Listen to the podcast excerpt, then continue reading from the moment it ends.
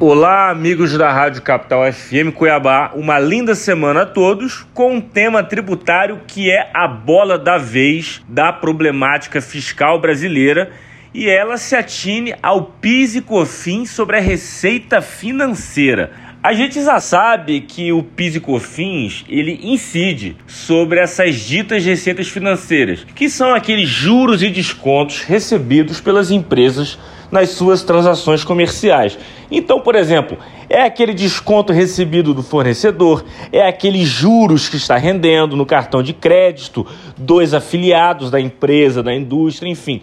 Toda receita que tem matriz financeira, ela é considerada faturamento para fins de PIS e COFINS. Isso já é categorizado e não há mais que se discutir. O grande lance, porém, é que no dia 31 de dezembro de 2022, no último ano do governo federal passado, editou-se um decreto qual seja o decreto 11322, que reduziu as alíquotas do PIS e COFINS sobre essas receitas financeiras. Reduziu a alíquota do PIS de 0,65 para 0,33% e a da COFINS de 4% para 2%. É, o impacto disso para as contas do governo federal é de uma perda de arrecadação de 5,8 bilhões ao ano. Obviamente que essa perda de arrecadação tem um objetivo, qual seja o governo federal passado entendeu que reduzindo a alíquota do PIS e COFINS sobre as receitas financeiras melhoraria a liquidez e o caixa das empresas brasileiras, das empresas nacionais, sobretudo, que operam aqui no Brasil. Então a intenção do governo federal passado foi essa: perder 5,8 bilhões ao ano para poder injetar mais dinheiro no mercado, mais caixa no mercado. A Receita Financeira, ela detém uma possibilidade de ter as suas alíquotas de PIS e COFINS regulamentadas por decreto aos limites da lei.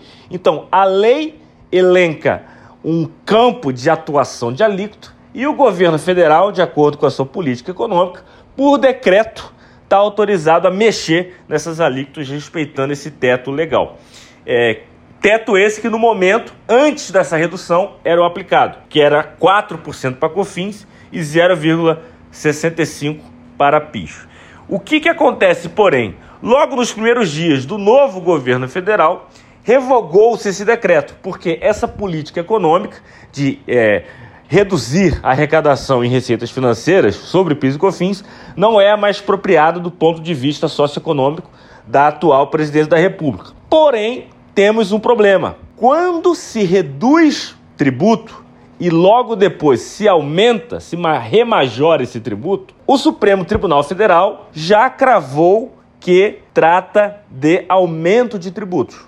É dizer, se antes você tinha uma isenção, você tinha uma redução, você tinha um incentivo, e isso foi cortado, aumentando-se a carga tributária, esse aumento deve respeitar o princípio da anterioridade nonagesimal, qual seja aquele princípio que apregoa que um tributo, um aumento de tributo e a instauração de um novo tributo só podem ser realizados após esse prazo de 90 dias. É dizer, se eu aumento um tributo hoje, ele só pode valer daqui a 90 dias. E alguns tributos ainda têm a anterioridade por exercício, que é só no exercício financeiro seguinte, que é o caso do imposto de renda. No caso do PIS/COFINS receitas financeira, receita financeira, a legislação, a Constituição Federal determina que a sua arrecadação será somente após 90 dias da sua majoração ou instauração.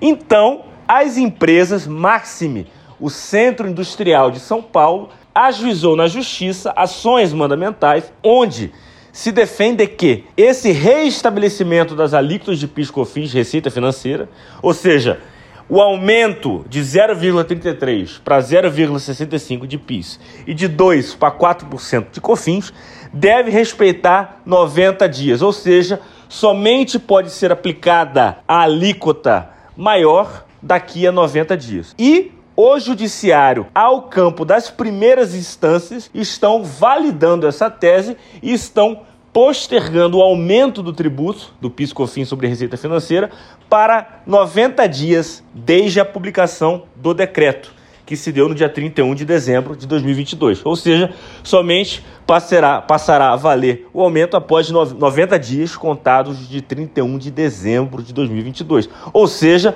as indústrias, as empresas brasileiras no judiciário estão conquistando o direito de somente ter o PiscoFins Receita financeira aumentado a partir de 90 dias. É uma medida exclusivamente judicial que ainda vai gerar muito debate no campo do judiciário brasileiro e provavelmente vai chegar até o Supremo Tribunal Federal. O que importa para as empresas é ingressar com a sua medida, seja ela individual, seja ela coletiva, e buscar o seu direito de arrecadar o PIS e COFINS com a alíquota minorada. Contribuíram para a matéria os advogados Pascoal Santulo e Renato Melon.